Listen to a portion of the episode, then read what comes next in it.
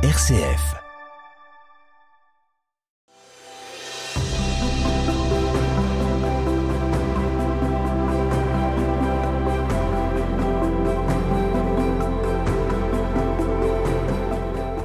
Bienvenue à toutes et à tous pour vivre et découvrir ensemble l'aventure spirituelle au nord de la France. Lumière du Nord, frère Rémi Valégeau. Les terres et les rivages au nord de la France sont le berceau d'un magnifique patrimoine spirituel. C'est le fruit d'une insatiable quête du mystère divin, voire même du souverain bien qui, au cœur de l'Europe, n'a cessé d'offrir à tout homme épris d'humanité l'élan d'un franc et sincère désir de fraternité des gens du Nord.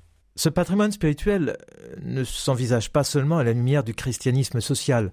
Vous savez, ce christianisme euh, qui a inspiré certains des plus poignants récits de la littérature, du romantisme et du XIXe siècle, Les Misérables de Victor Hugo et Germinal d'Émile Zola. Car ce patrimoine spirituel de chair, de sang et d'esprit relève d'une tradition mystique et humaniste, une tradition qui porte l'empreinte d'hommes et de femmes, dont la parole, l'œuvre et l'engagement transcendent l'espace et le temps.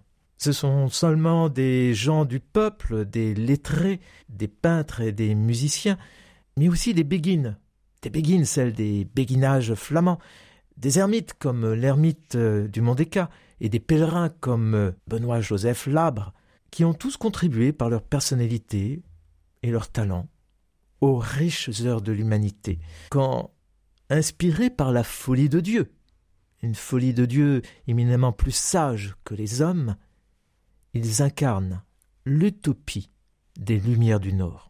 Le Nord, vous le connaissez, des terres sans cesse balayées par le vent, ruisselantes de brines et d'averses, où l'horizon parfois se dérobe dans une pure monotonie. Mais là, l'homme des plats pays du Nord, pour sursoir à l'ennui, mais aussi pour s'assurer une vie digne et sereine, il cultive un grain de folie. Ce grain de folie Ce sont les fantasques rêveries du peintre Hieronymus Bosch, ou la verve facétieuse de Erasme, Erasme de Rotterdam, voire aussi les audaces poétiques, mystiques de la Béguine Advige d'Anvers. Et c'est la parole incroyable du solitaire de la forêt de Soigne. Vous connaissez ce solitaire?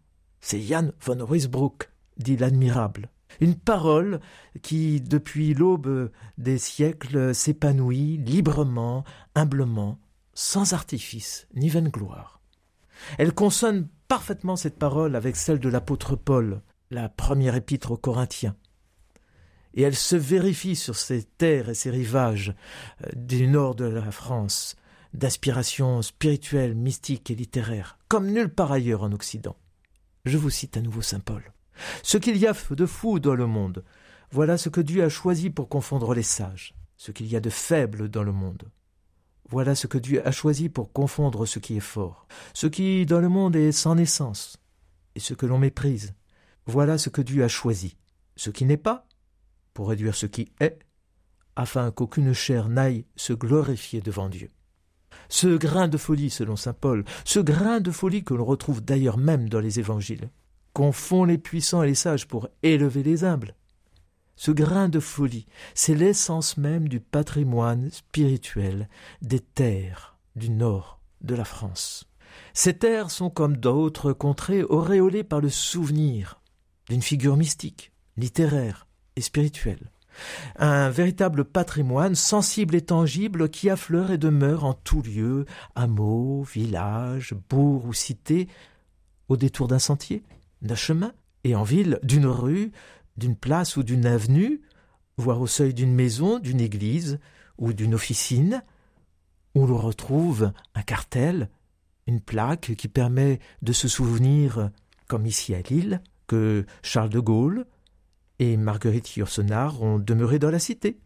Ou même, pour ce féreux de théâtre, de littérature et de facétie, que Voltaire donna à Lille, tout près de la place Riour, la première représentation de son Mohamed le prophète le 25 avril 1741. Mais si on s'aventure euh, encore davantage dans ces terres, euh, dans ces contrées, dans ces bourgs et ces villages, et notamment par exemple dans la petite ville de Cisouin, où plus rien n'évoque les fastes d'une grande et magnifique abbaye, qui se souvient du pieux Évrard de Frioul, un homme de grande littérature qui fut l'aïeul d'un souverain du Saint-Empire germanique. Qui donc, pérégrinant entre les caps blanc-nez et gris s'aventurerait à déclamer les vers de la divine comédie que le port de Vissant a inspiré à Dante, et qui songe encore à la pieuse et douce béguine Marguerite Porrette et à son ouvrage Le miroir des âmes simples et anéanties en Dieu, en franchissant à Valenciennes le seuil de l'église Saint-Géry.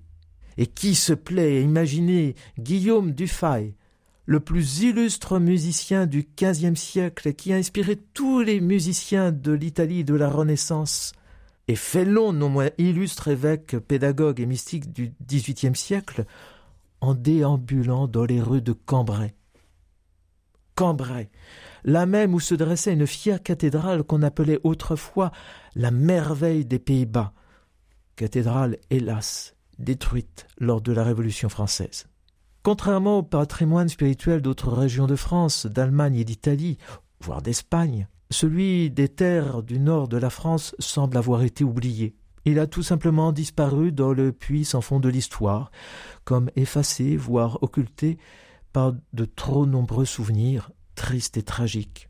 Vous le savez ou vous en rappelez peut-être, depuis le Moyen Âge, la Flandre, l'Artois, le Hainaut, le Boulonnais et le Cambrésis n'ont cessé d'être meurtris par des conflits incessants, d'interminables guerres et des occupations délétères, qui sont comme autant de blessures et de balafres de l'histoire. Malheur, sinistre, désastre, brutalité et misère, rien n'a été épargné aux hommes, aux femmes et aux enfants des terres du nord de la France. Leurs maisons, leurs villes, leurs villages, mais aussi les vergers, les forêts et les champs ont souffert le martyre, ne laissant que des vestiges épars, de générations fauchées dans la fleur des l'âge. Si on était plus précis, ce sont les malheurs de la guerre de Cent Ans, quand de 1337 à 1453, les souverains du royaume d'Angleterre revendiquent les territoires du royaume de France. C'est la confrontation entre les armées de Louis XI et de Charles le Téméraire, duc de Bourgogne.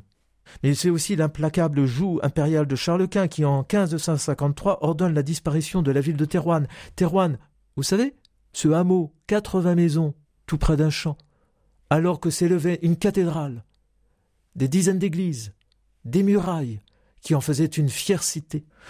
C'est le triste souvenir de la tyrannie de Ferdinand Alvar de Tolède, le duc d'Albe et gouverneur de Pays-Bas. Mais c'est aussi la violence destructrice des guerres de conquête de Louis XIV, pendant plus de cinquante ans en territoire de Flandre et aux confins de la Hollande. C'est enfin les multiples conséquences de la Révolution française, la guerre contre les forces autrichiennes en 1792, qui suscite la disparition de la magnifique collégiale Saint-Pierre à Lille. C'est la folie des guerres napoléoniennes jusqu'à la fatale bataille de Waterloo en 1815. C'est la brutalité de la guerre franco-prussienne de 1870 l'inhumanité, l'inhumanité de la Grande Guerre entre 1914 et 1918, puis les horreurs de la Seconde Guerre mondiale entre 1939 et 1945. Tout cela a comme anéanti un patrimoine spirituel, que par ailleurs la fébrile industrialisation du XIXe siècle, puis la désindustrialisation de la seconde moitié du XXe siècle ont fini par effacer presque totalement de la mémoire collective. Mais qui se laisserait assombrir par ce passé, mais estimerait l'incroyable beauté des terres du nord de la France. Quand, après la bruine, la tempête, l'orage et les averses, les territoires traversés par l'Isère, l'Escaut, la Sambre, la Meuse, et là, la Canche, la Clarence et la Lys, se parent incessamment des éclats d'une clarté à nulle autre pareille. Cette clarté, c'est celle que l'on retrouve dans la peinture de Jan van Ruysdael, mais c'est aussi celle qui se laisse deviner dans les œuvres de Jan van Eyck, Roger van der Weyden, Dirk Boots. Au-delà de cette lumière, de ces tableaux, au-delà de cette lumière, c'est une parole, la parole des hommes et des femmes du nord de la France, une parole spirituelle, une parole du cœur à cœur avec Dieu, qui témoigne du cœur généreux de l'homme, de cette générosité des hommes du nord de la France, qui nous convie à une aventure spirituelle sans pareille, une aventure au cœur de l'Europe qui a influencé l'Europe tout entière.